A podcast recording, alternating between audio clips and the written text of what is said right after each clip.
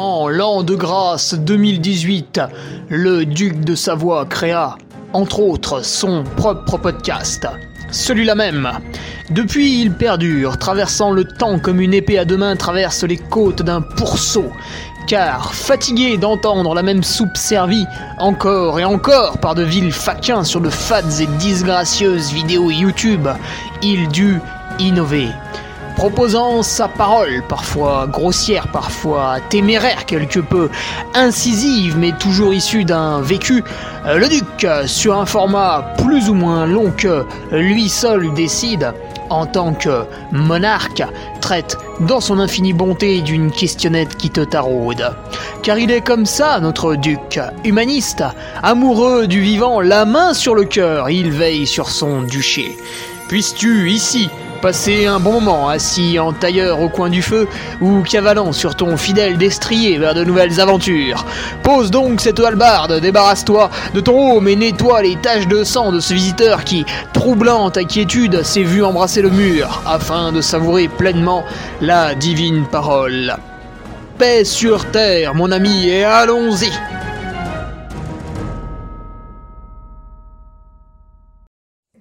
Et bonjour tout le monde, on se retrouve pour le podcast numéro 228. Regardez comme c'est impressionnant. Avec une question de Frédéric Delabrouille. Alors Frédéric, Frédéric le vieux de la vieille, le premier parmi les premiers, le, totem d'immunité, le premier patriote. Et oui, c'était lui, il l'a fait, il l'a été.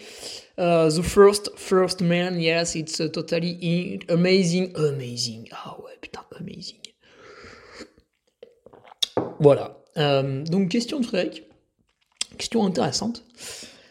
Je rêve d'être bénévole. Alors, c'est pas tout à fait ça. Je rêve d'être bénévole, comment faire? Alors, Frédéric a été fasciné de, de voir qu'aux États-Unis, USA, motherfucker, it's incredible, amazing, amazing, encore une fois.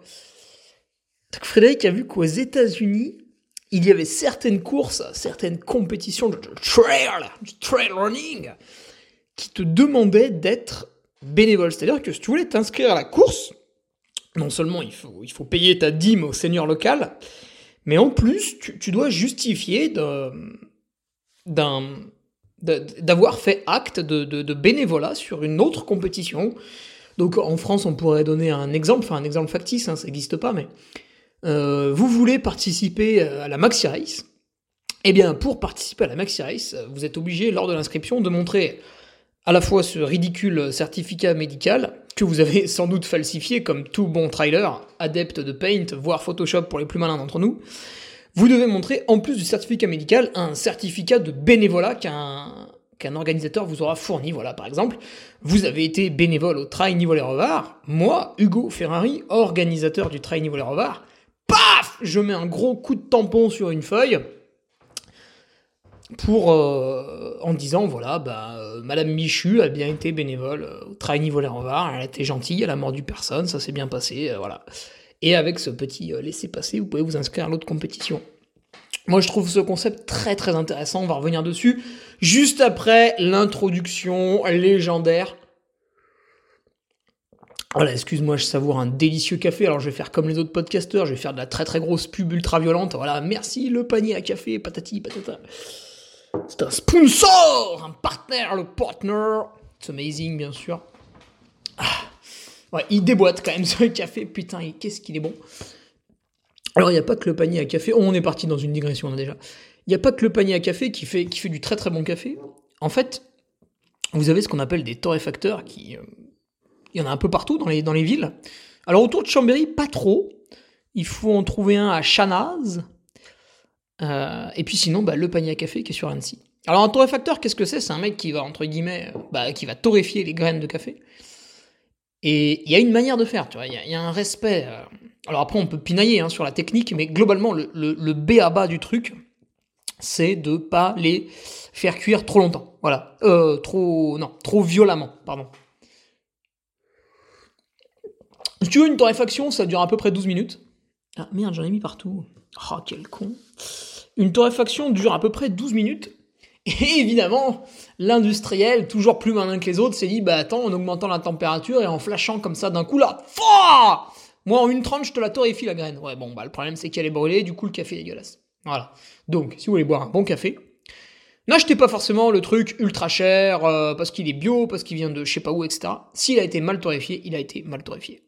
Achetez un produit d'un torréfacteur. Et là, vous serez sûr de goûter à quelque chose de, très très très bon. Après, bah, on peut pinailler hein, sur, sur les goûts, machin, tout ça, mais ça reste top. Alors, l'introduction, bien sûr, commence comme à chaque fois avec les, nouveaux patriotes, les nouvelles personnes qui rentrent dans la, euh, dans la secte, hein, puisque c'est payant, c'est dirigé par euh, moi, le, le, gourou, hein, donc on est vraiment sur une définition pure et dure de la secte. En plus, les gens euh, ont vraiment beaucoup de mal à en sortir, voilà, etc. leurs amis comprennent pas, donc c'est vraiment la secte, la, la voilà. Pas, pas comme Skippy, plus donc bienvenue à Thiebaud, j'ai pas le prénom, juste Thiebaud, Clément Violet, Jérémy Chalier, Alexandre Gallet, Gauthier Perrault et deux retours. Voilà, ils avaient quitté le, troupeau, mais bien sûr, hein, comme avec toute drogue, on a du mal à, on a du mal à, à vraiment se sevrer, on y retourne hein, toujours hein, quand on y a goûté. Donc le retour de Manuel Feu et de Vincent Piquet. Alors messieurs, euh, sachez-le, quand vous quittez le Patreon, déjà on vous pourchasse, et en plus on supprime tout. C'est-à-dire qu'au moment où vous sortez de la plateforme, en fait, le, compte sur le forum est supprimé, euh, parce que c'est relié. Et euh, du coup, si vous revenez, en fait, il faut recréer quelque chose. Voilà, c'est pour ça que des fois on me demande, on me dit, ah Hugo, j'ai plus accès au machin et au truc et bidule. C'est normal, c'est que le compte a été supprimé, il faut en recréer un. Voilà. À part ce petit détail, tout va bien. Alors le Patreon, qu'est-ce que c'est? Évidemment, je vais te le promouvoir vu que c'est un abonnement payant, Make Money Great Again. Euh, tous les lundis, publication de la revue de presse. Qu'est-ce qui s'est passé en trail ce week-end sur les compétitions? On ratisse un peu large, on va chercher un peu aussi ce qui se passe en course sur route. Le week-end dernier, c'était Eliud Kipchoge qui battait son propre record du monde. Le mec s'amuse tout seul, tu vois, il a besoin de personne. Deux semaines avant, c'était ah ben, un autre, un autre Gugus encore qui battait son record du monde, le Lituanien sur 24 heures, course de bourrin. 319 euh, km quand même le garçon. Ça c'est très très belle activité ça sur Strava. même en vélo ça cause, tu vois déjà 300 bornes. Lui sans pression, il les fait à pied en moins de 24 heures. Hmm. Donc le lundi, revue de presse sur le Patreon, voilà, c'est assez sympa, entre 5 et 10 pages on va dire, suivant l'inspiration du jour. Le vendredi, un article un peu plus... Euh, peu plus cossu, tu vois, pour parler. Alors, qu'est-ce qu'on va faire ce vendredi? Moi, ce vendredi, j'ai envie de retourner euh, parler un peu nutrition. Alors, pas moi, bien sûr, puisque je, je ne suis pas diplômé, je ne suis pas légitime. Mais euh, Sébastien Diffenbrom va nous, va nous faire un article. Voilà, je pense, je pense hein, qu'on va parler perméabilité intestinale. Euh, on balayera évidemment le gluten, mais vous allez voir, pas que, pas que, pas que, pas que. Voilà, ça c'est pour ce vendredi. De ce Patreon, tu vois, Joke Army, euh, je me suis dit, on va, créer un esprit, communauté, un truc de fête. Donc, le forum a été créé pour que les patriotes puissent discuter entre eux euh, de tout et de rien, euh, puissent faire des, jolis comptes rendus de course aussi. Certains sont très très détaillés. Seul, seul Hippolyte Pesci, pour l'instant, ajoute des photos, mais n'hésitez pas, hein, pour les autres, n'hésitez pas à mettre des photos, parce que des fois, c'est quand même très très long à lire. Alors, une petite photo au milieu, c'est sympa. Euh, donc ils ont le forum. Le calendrier, alors là c'est un message que j'adresse aux patriotes, inscrivez-vous sur le calendrier, inscrivez vos courses sur le calendrier, parce que si vous voulez que je parle de vous dans la revue de presse, donc il y en a que je commence à bien connaître et je sais à peu près où ils vont courir, mais il y en a que je connais pas trop, que je découvre. Donc si vous n'êtes pas inscrit sur le calendrier très euh, j'aurais du mal à j'aurais du mal à voir euh, ce que vous avez fait ce week-end. Euh, voilà, ça aussi c'est intéressant, un calendrier où voilà, on peut rejoindre les autres dessus, ça c'est très très très intéressant. Je remercie Benoît Leroy qui m'a montré ça. Et ensuite, il y a la boutique. Alors là, c'est pour me rapporter encore plus de thunes, parce qu'on en a jamais assez, hein, vous le savez. Euh, le, capitaliste en veut toujours plus, hein, même quand ça n'a aucun sens. Il veut amasser, amasser, amasser.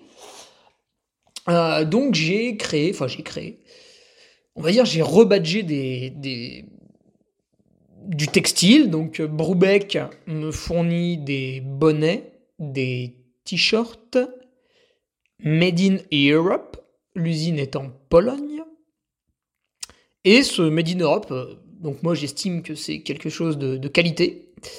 Je te le floque avec les couleurs de la Duc Army, le logo, le fameux logo, El Famoso logo. Euh, alors le bonnet, le bonnet, eh, le bonnet, personne en voulait. Hein. Depuis mai, franchement, zéro commande. Et là, ça y est, ça y est, on a pris les premières neiges dans la gueule, ou pluie pour ceux qui sont pas en très haute altitude. Et du coup, ça recommande un peu du bonnet. Là, j'en ai trois qui sont partis dernièrement. Écoutez, n'hésitez pas. En tant que très bon marchand, j'ai refait le stock de bonnets avant l'hiver, donc euh, vous pouvez y aller. J'ai peur de rien ni personne. Euh, la casquette, la casquette, ah, la casquette a beaucoup plu, mais il m'en reste encore pas mal parce que j'en avais fait énormément vu que j'ai les yeux plus gros que le ventre. Euh, la casquette, vous pouvez y aller. Alors la casquette, aïe aïe aïe aïe aïe, là c'est du Made in China. Voilà, je suis totalement désolé. Euh, alors c'est du Made in China qui est venu en paquebot. Voilà, la, casquette n'a pas pris l'avion.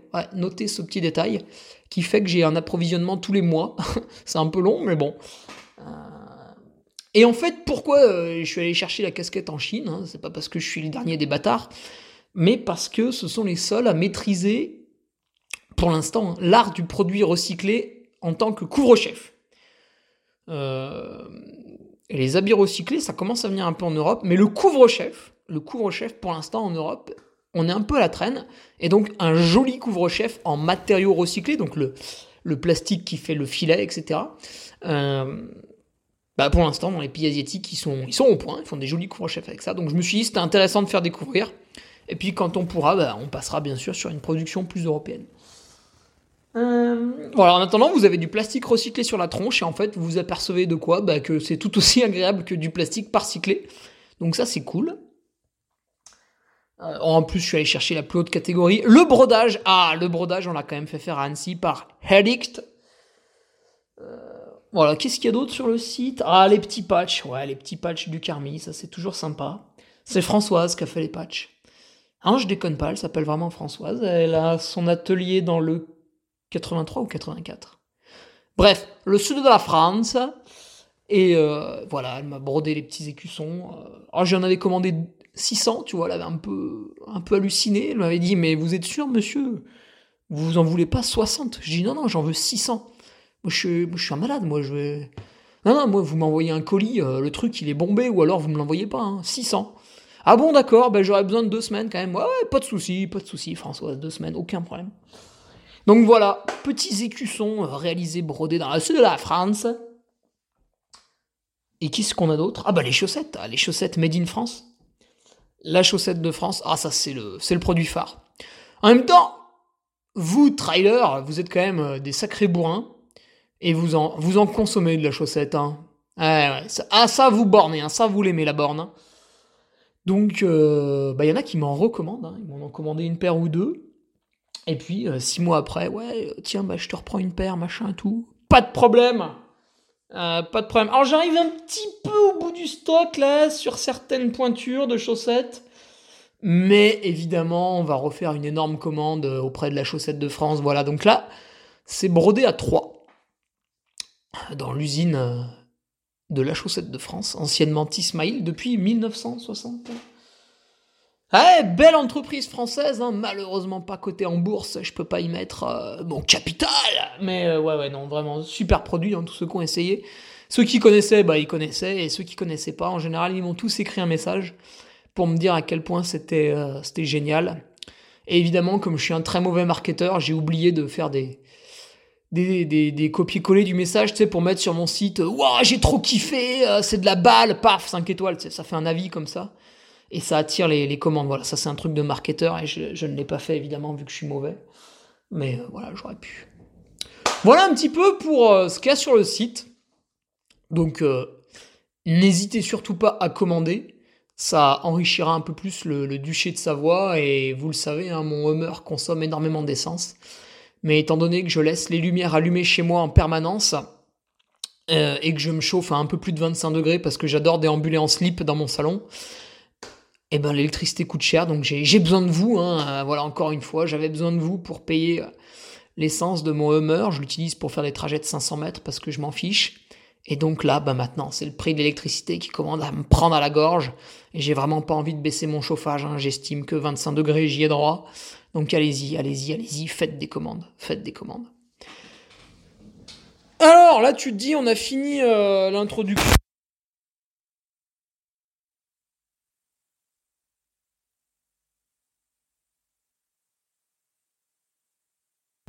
Prochaine date en tant que speaker, ça va être le trail du petit Saint-Bernard, mais la météo est très mauvaise. Donc, à l'heure où j'enregistre le podcast, hormis l'inquiétude de l'organisateur dont il m'a fait part, je n'ai pas d'autres informations sur le déroulé, donc on est mercredi matin, sur le déroulé des choses. Ça aura peut-être lieu, peut-être sur un parcours différent, peut-être que ça n'aura pas lieu, peut-être que ça sera décalé, peut-être. Voilà, il y a beaucoup de possibilités. Alors, qu'est-ce que c'est la problématique, vous allez me dire? En fait, la problématique, c'est vous faire passer en haute montagne. C'est poser un balisage. Parce que s'il neige sur le balisage, Zobi, Walou. Et pour ceux qui ont fait le parcours, il y a des endroits où on ne peut pas glisser. Parce qu'il y a la falaise. Et donc derrière, c'est le décès. C'est le décès de la personne qui glisse. Et qu'est-ce qui se passe en cas de décès? La famille nous casse les couilles. Donc on peut pas, on peut pas faire décéder des trailers. Voilà. Euh, puis l'accès, l'accès aux secouristes, hein. quand vous avez de la neige à 3000 mètres d'altitude, le, le, secouriste vient pas forcément vous chercher très très vite. Donc bah, là encore, un décès. Voilà, décès. C'est le problème. Euh, point de vue coureur, écoute, j'ai fait le 33 km euh, du 106, c'était vachement sympa. j'ai pas gagné, loin de là. Je fais un temps qui est correct, 3h19 euh, et des bananes, je suis vraiment content. L'objectif était de passer sous 3h30, j'estimais qu'au-dessous de 3h30, au-dessus de 3h30, c'était plus euh, de l'entraînement tonique qu'une vraie compétition, donc je, suis vraiment très heureux de ça, je me suis beaucoup motivé mentalement. Et surtout, j'ai fait une course linéaire. C'est-à-dire que du début à la fin, je pense que j'allais tout le temps aussi vite. Euh, voilà, je suis très heureux, c'était un beau parcours, il faisait beau. Franchement, il n'y a rien à dire, c'était une belle journée. Point barre. Point la ligne, on arrête là. Direction la Sépienne, dimanche 9 octobre. Pour un 24 km et 1700 mètres de dénivelé. Alors l'an passé, j'avais gagné en 2h30. Du coup, bah voilà, si, cette année je pouvais mettre 2h29, ça me ferait énormément plaisir. Et toutes ces jolies courses courtes ont un but, euh, me redynamiser après l'UTMB. Et le fait d'avoir des compétitions régulièrement va m'empêcher de tomber dans un trop-plein à l'entraînement. Et donc, euh, je vais vraiment contrer les effets de, l'ultra trail qui a été réalisé à l'UTMB. Là, maintenant, je, vais redevenir un peu coureur cet, hiver. J'envisage même presque, peut-être, de me licencier dans un club d'athlétisme. Pour, pour, faire de l'athlétisme, hein, pas pour, euh, pour juste avoir une licence. Pour vraiment profiter du groupe. Allez Il est l'heure d'aborder la question jingle non, je déconne, il n'y a pas de jingle. Je rêve d'être bénévole, comment faire? Alors, donc c'est vrai que sur certains trails aux US, comme je le disais un petit peu en, petit peu en préambule, il faut être bénévole sur un autre trail et venir avec ton petit certificat de bénévole pour prouver que tu l'as été, et à ce moment-là, tu peux t'inscrire. Et ça, c'est très très bien, parce que sur toutes les courses, en France bien sûr, puisque je, je suis speaker sur les courses en France, on fait très attention à vraiment remercier les, gens qui, qui, ont été bénévoles lors de l'événement parce que bah, globalement, ils sont venus là de leur plein gré. Ils sont venus vous donner leur dimanche, vous donner leur samedi, vous donner leur samedi et leur dimanche parfois, dans des conditions qui sont parfois sympathiques, parfois difficiles. C'est-à-dire que le bénévole, ça peut lui arriver d'attendre 8 heures sous la pluie euh, euh, en pleine montagne juste pour vous indiquer le, chemin à prendre parce qu'il y a une intersection compliquée et un simple balisage suffirait pas forcément, tu vois. Le bénévole, ça va être quelqu'un qui va tenir un ravitaillement dans le vent. Donc déjà, il monte avec le ravitaillement au moins deux heures avant que, voire même peut-être trois heures avant que le premier coureur passe. Il installe son ravitaillement. Il hein. faut physiquement décharger les chapiteaux, décharger les tables, monter les tables, monter les chapiteaux, mettre à la bouffe dessus, la mettre un peu en ordre avec les assiettes, les trucs, les machins. Après, il faut voir passer l'ensemble des concurrents, donc du premier au dernier. Parfois, il peut y avoir un très très gros laps de temps. Et après, il faut démonter, il faut ramener le matos euh, au lieu de départ et d'arrivée de la course. Donc là, c'est quand même un sacré, un sacré boulot. Euh, et la personne bah, va le faire gratuitement sur son dimanche plutôt que de le passer en famille avec ses amis, ceci, cela. Alors, on peut y voir une autre dimension. Certains font bénévole en groupe. C'est-à-dire, voilà, ils sont un groupe d'amis. Et euh, tous les ans, sur euh, tel trail, c'est eux les bénévoles du ravitaillement numéro 2. C'est eux, c'est leur groupe, c'est un peu leur. voilà, ils se font un week-end comme ça, ils se soutiennent mutuellement, ils font bonne ambiance pour, pour vous offrir le ravitaillement. Ça, on le voit souvent aussi, c'est vraiment bien. Donc en France, il n'y a aucune course qui t'oblige, soit coureur, à prouver que tu as été bénévole pour venir t'inscrire. Donc en gros, en France, euh, nos coureurs peuvent être uniquement des consommateurs. Ça, il n'y a pas de souci. Bon, bien souvent, les coureurs, enfin, de temps en temps, il y en a quand même pas mal qui font bénévole sur la course à côté de chez eux, euh, sur des fois d'autres épreuves sportives. Euh, à côté de chez eux, voilà. Il y en a beaucoup qui donnent de leur temps en tant que bénévoles. Hein. il n'y a pas deux catégories, il n'y a pas des bénévoles d'un côté et des coureurs de l'autre. Il y en a quand même beaucoup qui font les deux. Maintenant, c'est vrai, ça c'est mon avis, ce serait intéressant de...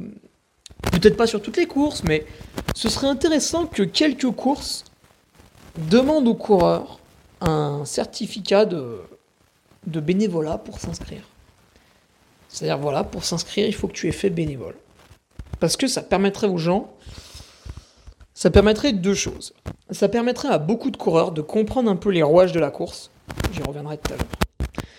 Et ça permettrait bah, aux organisateurs de trouver plus facilement des bénévoles. Parce que, et c'était un peu dans, le mail que Frédéric m'a envoyé, qui sont les bénévoles en fait sur une course? C'est qui? C'est qui ces gens? C'est qui?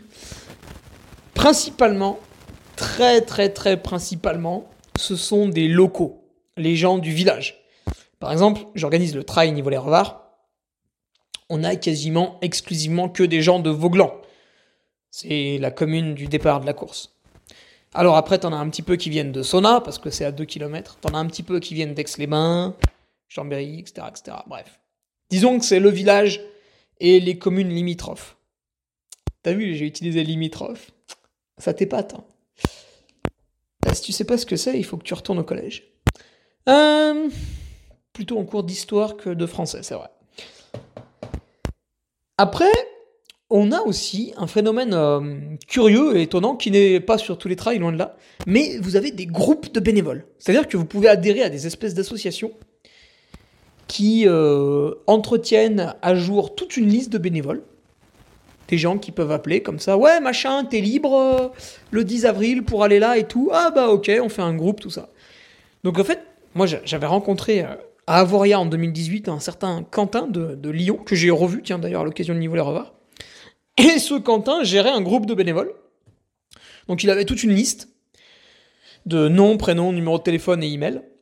Et quand une course faisait appel à ses services, disait ouais, euh, écoute, je vais, voilà, je fais appel à tes services, euh, mon petit pote. Moi, j'ai besoin de 50 bénévoles, j'arrive pas à les trouver. Voilà, est-ce que toi, dans dans ton réseau, tu les aurais? Et là, Quentin, qu'est-ce qu'il fait? Il contacte tous ceux qu'il peut contacter. Il essaye de constituer un groupe de 50 personnes. Et ce groupe de 50 personnes, il va le gérer. Il va, il va, il va se démerder pour qu'ils arrivent à la course sans trop se faire chier. Alors, ça peut être louer un bus, ça peut être voilà plein de choses. Sur la course, il va s'assurer que les gars, voilà, ils soient défrayés, c'est-à-dire que s'il reste deux jours, ils soient logés à un endroit sympathique, euh, qu'ils aient les, plateaux repas, les sandwichs, les trucs, les machins, l'accès au café, à la buvette, tout ce que tu veux. Faut, pas que ça le fasse chier, tu vois, le mec d'être bénévole, faut qu'il soit confortablement reçu. Donc t'as ça qui existe, c'est vrai que as des, tu peux, tu peux donner ton, ton nom, ton numéro de téléphone et ton adresse email pour qu'on puisse te contacter à un organisme qui gère des bénévoles. Ça, c'est pas mal, je trouve, parce que tu as des gens qui font bénévole aussi pour retrouver un peu de lien social. C'est-à-dire que, bah, des fois, par les hasards de la vie, euh, tu te retrouves à un moment donné à passer tes week-ends un peu tout seul. Alors, pas forcément tous, hein, mais disons que, je sais pas, moi, dans l'année, il y a une quinzaine de week-ends où tu es tout seul. Tu as, peut-être pas de conjoint, ou t'en as plus si t'es une personne âgée, ou euh, t'as déménagé, euh, tes amis habitent pas forcément près de chez toi, ta famille non plus, voilà. Donc il y a tout un tas de raisons qui font que parfois on passe des week-ends tout seul, et si on commence à en passer beaucoup, bah, ça peut être un peu, un peu déprimant. Et du coup, on peut s'inscrire à ces listes euh, de bénévoles. Comme ça, on peut être appelé pour aller sur telle ou telle compétition. Bah, ça permet peut-être de découvrir un nouveau coin, un coin qu'on ne connaissait pas, euh, en étant invité, défrayé, tout ça. Et euh, ça permet aussi de rencontrer des gens pendant qu'on fait bénévole. voilà, en général, bah, on discute hein, les uns les autres. Quand même le but du truc. Donc c'est pas mal. Ça, c'est pas mal. Et puis après, il y a un. Il un dernier type de bénévoles, c'est les, les fous furieux. En l'occurrence, je vais vous en citer deux, deux folles furieuses. Martine Raymond, qui, euh, qui est bénévole sur plus d'organisations que je suis speaker. On avait compté avec Martine, elle m'a dépassé. Donc là, par exemple, Martine, où est-ce que je vais la retrouver prochainement? À l'Eventry Roya. Là, je vais retrouver Martine euh, en tant que bénévole. Voilà, je la croise à peu près partout, au marathon du Mont Blanc, à l'UTMB, à la Maxi Race. Euh, tiens, elle n'est jamais venue à la niveau Revar, mais je voilà. Et euh, Laurence, j'ai oublié son nom, je crois c'est Camponegra, mais Laurence qui est bénévole un peu partout, elle aussi, que j'ai beaucoup vu en juillet-août, en mai, juillet et août, je l'ai vu sur quasiment tous mes événements. Et voilà, donc ça, ça, ce sont deux dames qui sont presque tous les week-ends bénévoles sur un événement. Euh, donc voilà, il y, a de tout, mais globalement, quand une course a lieu, la majorité de ces bénévoles, ce sont les gens du village. Et ça, ça peut être parfois très compliqué parce que quand on fait une course, donc je vais, je vais citer la montagnarde. La montagnarde, ils y arrivent, ils y arrivent. Mais niveau bénévole, ils aimeraient bien en avoir un peu plus. Tu vas me dire, mais c'est quoi le problème? La montagnarde, ça a lieu à Saint-Nicolas-de-Véros, juste au-dessus de Saint-Gervais. Déjà, Saint-Gervais, on va dire, c'est pas surpeuplé, c'est beaucoup de locations touristiques. Mais Saint-Nicolas-de-Véros, alors là, on est très très loin d'une surpopulation. Et du coup, bah, il n'y a personne qui est sur place. Donc, venir faire bénévolat à la montagnarde implique nécessairement un déplacement plus ou moins conséquent. Et du coup, ils ont du mal à trouver beaucoup de bénévoles, du moins ils aimeraient bien être un peu plus. Donc ça, c'est vrai que quand vous organisez une course à Pétaouchnok dans un petit village, ça peut être compliqué de trouver suffisamment de bénévoles. Et ce qui est d'autant plus euh, ambivalent, c'est que... Pardon, excusez-moi pour le vocabulaire, je, suis allé à l'école. C'est d'autant plus ambivalent que... Bah, que souvent on aime bien organiser les trails au fin fond d'une vallée parce que c'est très joli, parce qu'on a accès à de très beaux sommets, euh, ou alors euh, dans un paysage vraiment pittoresque, euh, dans, dans, le centre de la France, un peu en Corrèze par exemple, on peut citer, je sais pas, là où il n'y a pas trop de monde. Et du coup, à ce moment-là, bah, dans l'Aubrac, dans l'Aubrac, sur les plateaux de l'Aubrac, la Trans-Aubrac, et du coup, on a du mal à trouver des bénévoles parce qu'il n'y a pas beaucoup de population. Donc ça, c'est difficile. Et et on voit un deuxième phénomène, c'est que des courses qui ont lieu dans une très grande ville, et là je vais citer l'UT4M à Grenoble. Alors l'UT4M, il y a tellement de courses qu'ils ont un besoin de bénévoles qui est absolument énorme. Mais merde, c'est à Grenoble quoi, il y a quand même du monde. Et puis à Grenoble, quasiment tout le monde aime le sport outdoor, donc c'est c'est quand même curieux à ce moment-là de pas trouver suffisamment de bénévoles. En plus, ils sont, ils sont pas mal reçus, hein, franchement, à l'UT4M. Moi, j'étais animateur.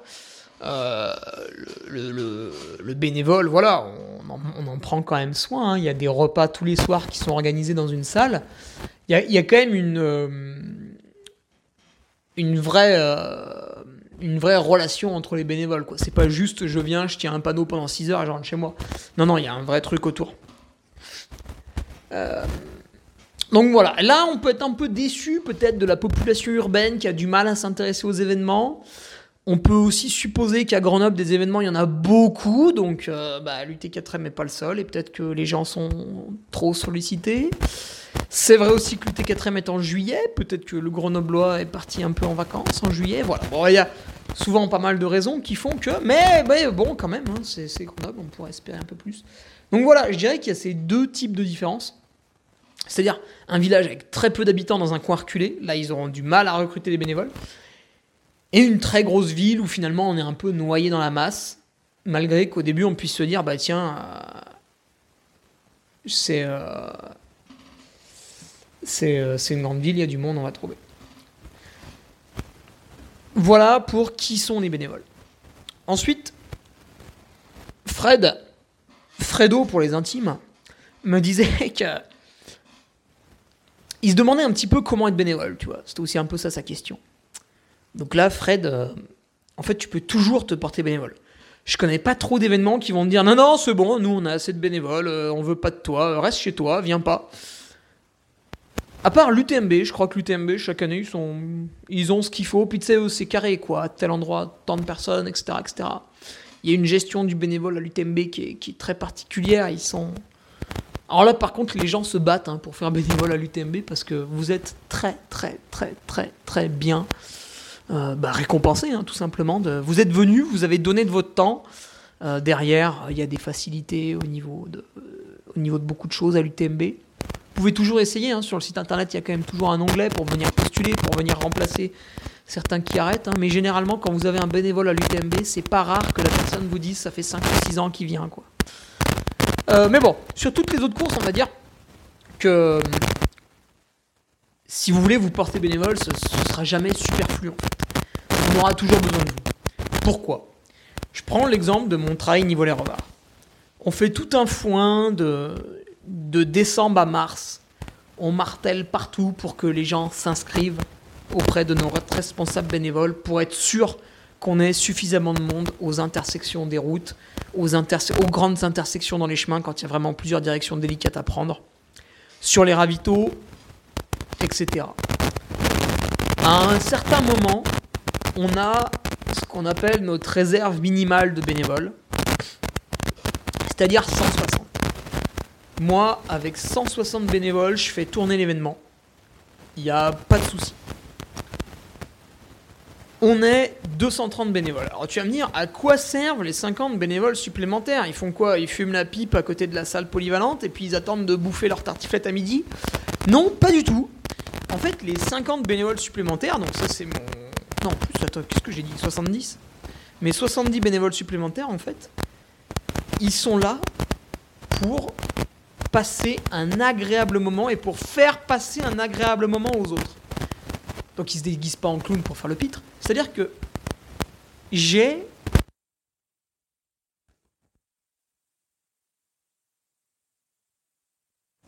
du vent ou du soleil. Cette année, il y avait du soleil. Voilà. Mon bénévole, qui est là au croisement de la route, si je le mets tout seul, il va faire le job.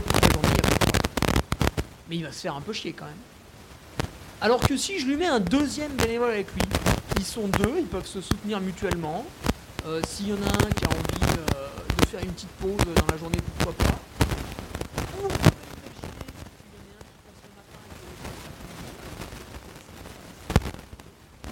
Vous voyez Quand on a un certain nombre de bénévoles, ça y est, on peut y aller, on organise la course.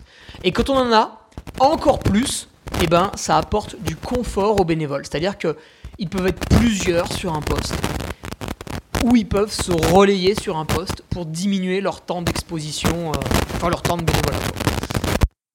Voilà à quoi ça sert d'avoir énormément de bénévoles. C'est pour ça que quand vous voyez un événement qui ne demande pas spécialement à trouver des bénévoles, mais que vous avez envie d'y aller, demandez quand même et allez-y quand même. Ce sera toujours apprécié. Donc pour ça, bah, vous avez souvent le site internet de l'événement. En général, il y a une adresse de contact, euh, le numéro de téléphone de l'organisateur. Euh, bon, il y a toujours moyen de discuter hein, sur le site internet de l'événement. Et puis de plus en plus, il y a les pages Facebook des événements. Donc là, vous pouvez discuter. Euh, il y a, bien quelqu'un qui va finir par vous répondre. Donc manifestez-vous si vous avez envie de le faire. Moi, je vous encourage à le faire. J'organise le trail niveau les revards de manière tout à fait bénévole et ça m'a quand même permis, en plus de mon métier de speaker, de, de comprendre un peu les rouages derrière une organisation. Parce que être bénévole, c'est pas juste tenir un panneau et indiquer la circulation, ça peut être aussi gérer un ravitaillement. Euh, vous allez être là à découper des bouts de banane, à les mettre. Euh, vous allez voir que ça part vite, qu'il fallait prévoir du stock, etc., etc. Euh, vous allez vous rendre compte de ce que mangent certains coureurs. Vous allez vous rendre compte aussi de certains coureurs qui peuvent être un peu, un peu agressifs avec vous, hein, ça arrive. Et du coup, une fois que vous aurez vu tout ça en étant de l'autre côté de la barrière, quand vous serez coureur, je pense que vous serez un meilleur coureur. Parce que les gens qui ne font que participer à des courses ne se rendent absolument pas compte de tout ce qui se passe derrière. Ils ne se rendent pas compte des rouages d'une organisation. Ouais, j'organise le niveau leur var. À la fin, les gens, bon, globalement, les gens sont satisfaits. Mais tu as toujours des remarques. Donc, il y en a qui sont pertinentes, qui sont judicieuses. Et puis, il y en a qui sont un peu bêtes.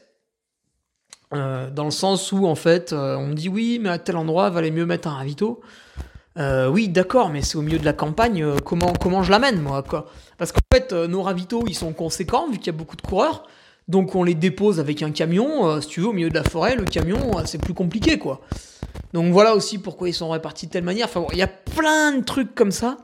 Où des fois, on me dit, ouais, les heures des podiums, c'est trop tôt, c'est trop tard. Alors, sachez bien que quand vous faites cette remarque, c'est un horaire qui est trop tôt ou trop tard par rapport à vous, mais pas forcément par rapport à l'inertie de la manifestation.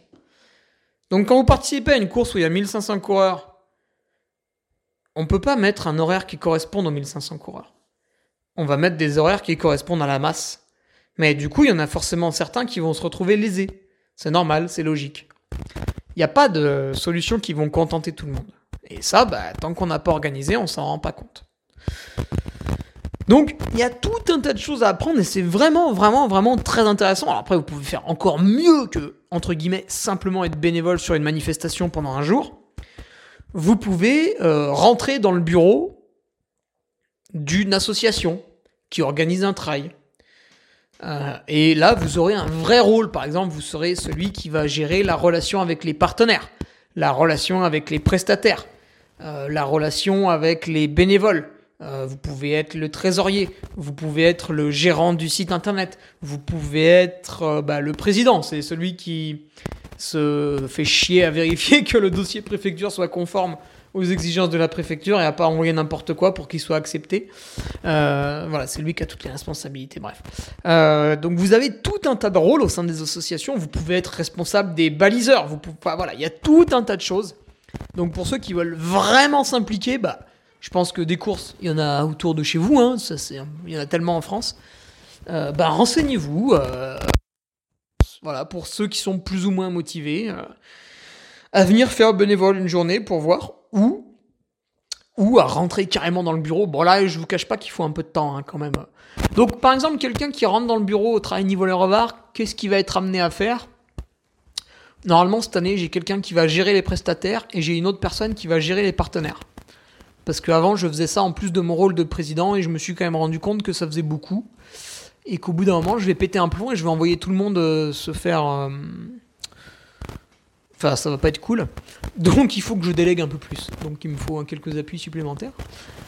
Euh, donc, rentrer dans le bureau au niveau les revards, qu'est-ce que ça veut dire en termes d'implication? Je vais pas parler de mon rôle de président parce qu'il est un petit peu plus chronophage. Mais quelqu'un du bureau, il va devoir assister à une réunion tous les mois ça représente 3 heures de temps, on va dire. Cette réunion, il euh, n'y a pas besoin de la préparer, mais une fois qu'on sort de la réunion, tout le monde a une tâche à faire pour la réunion d'après. La tâche peut être plus ou moins importante. Par exemple, quelqu'un qui va gérer les partenaires, pour la réunion d'après, sa tâche, ça va être de nous faire un petit bilan. Voilà, j'ai rappelé machin, truc, bidule. Euh, lui, il nous propose ça.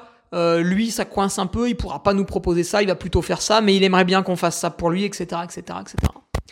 Voilà un peu les rôles. Il y a celui qui va gérer les secours, il y a ce, enfin voilà, tout un tas de, un tas de choses.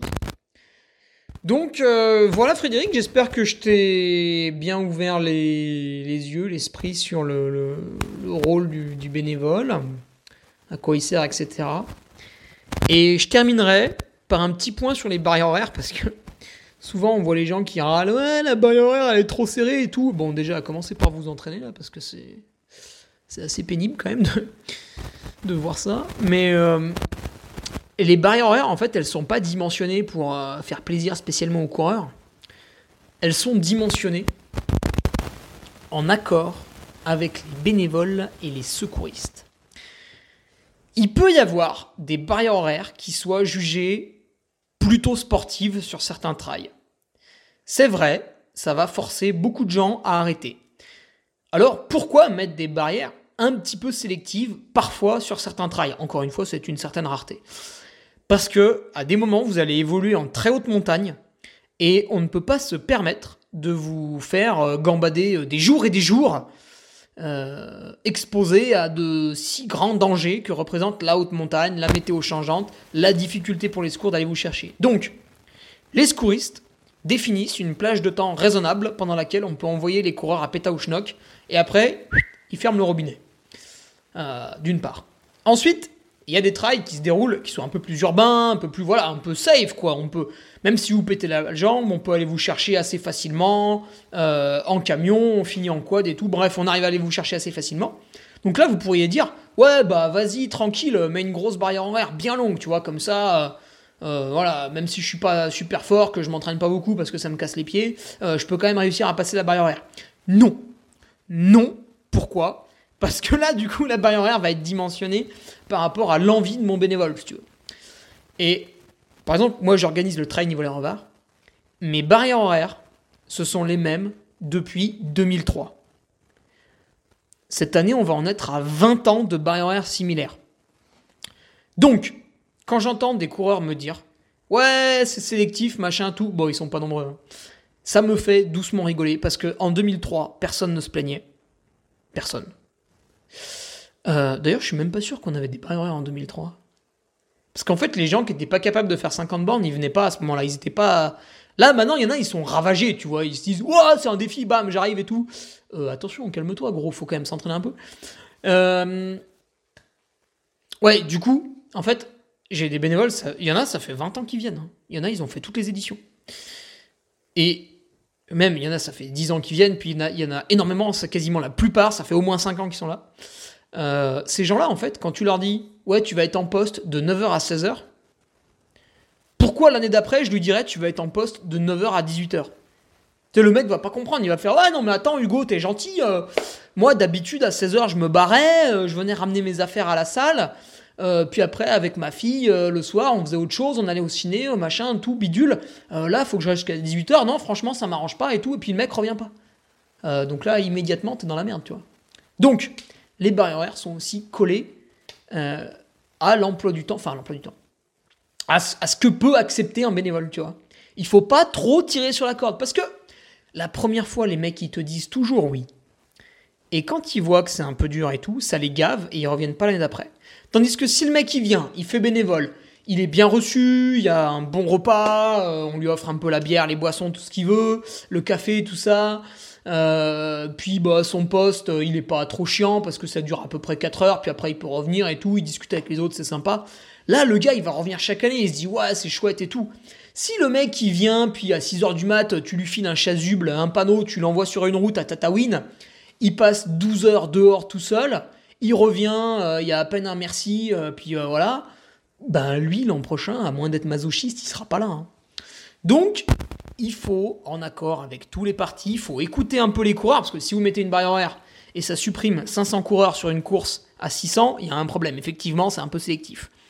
Donc il faut consulter les secouristes, les bénévoles et les coureurs pour trouver la barrière horaire qui va faire plaisir à tout le monde. Et évidemment, bah, il y aura un peu des déçus. Mais bon, il faut essayer de contenter tout le monde. Voilà, je vais arrêter là-dessus. Euh, je vous donne rendez-vous mercredi prochain pour un, nouveau podcast. Et pour mes patriotes, on va parler nutrition ce vendredi avec Sébastien Diffenbrom. Et euh, je vous spoil un petit peu, mais malheureusement, si le matin vous mangiez des, des croissants, je pense qu'il va falloir arrêter cette pratique hérétique. Allez, à la semaine prochaine. Salut Tu viens d'écouter le podcast du Duc de Savoie. Si tu souhaites approfondir avec de pertinents articles d'éminents spécialistes, rejoins le Patreon. Tu feras ainsi partie, en tant que fidèle patriote, de la très prestigieuse Duke Army. Si l'humour est ton leitmotiv et que tu n'as peur de rien, viens sur l'Instagram. Si tu veux espionner le duc, car tu es vil et sournois, son Strava est également à ta disposition. Enfin, si tu es vieux, presque sénile et ou débute dans les réseaux sociaux, contente-toi de suivre sa divine page Facebook, les liens sont dans la description, que Dieu te garde, et à la semaine prochaine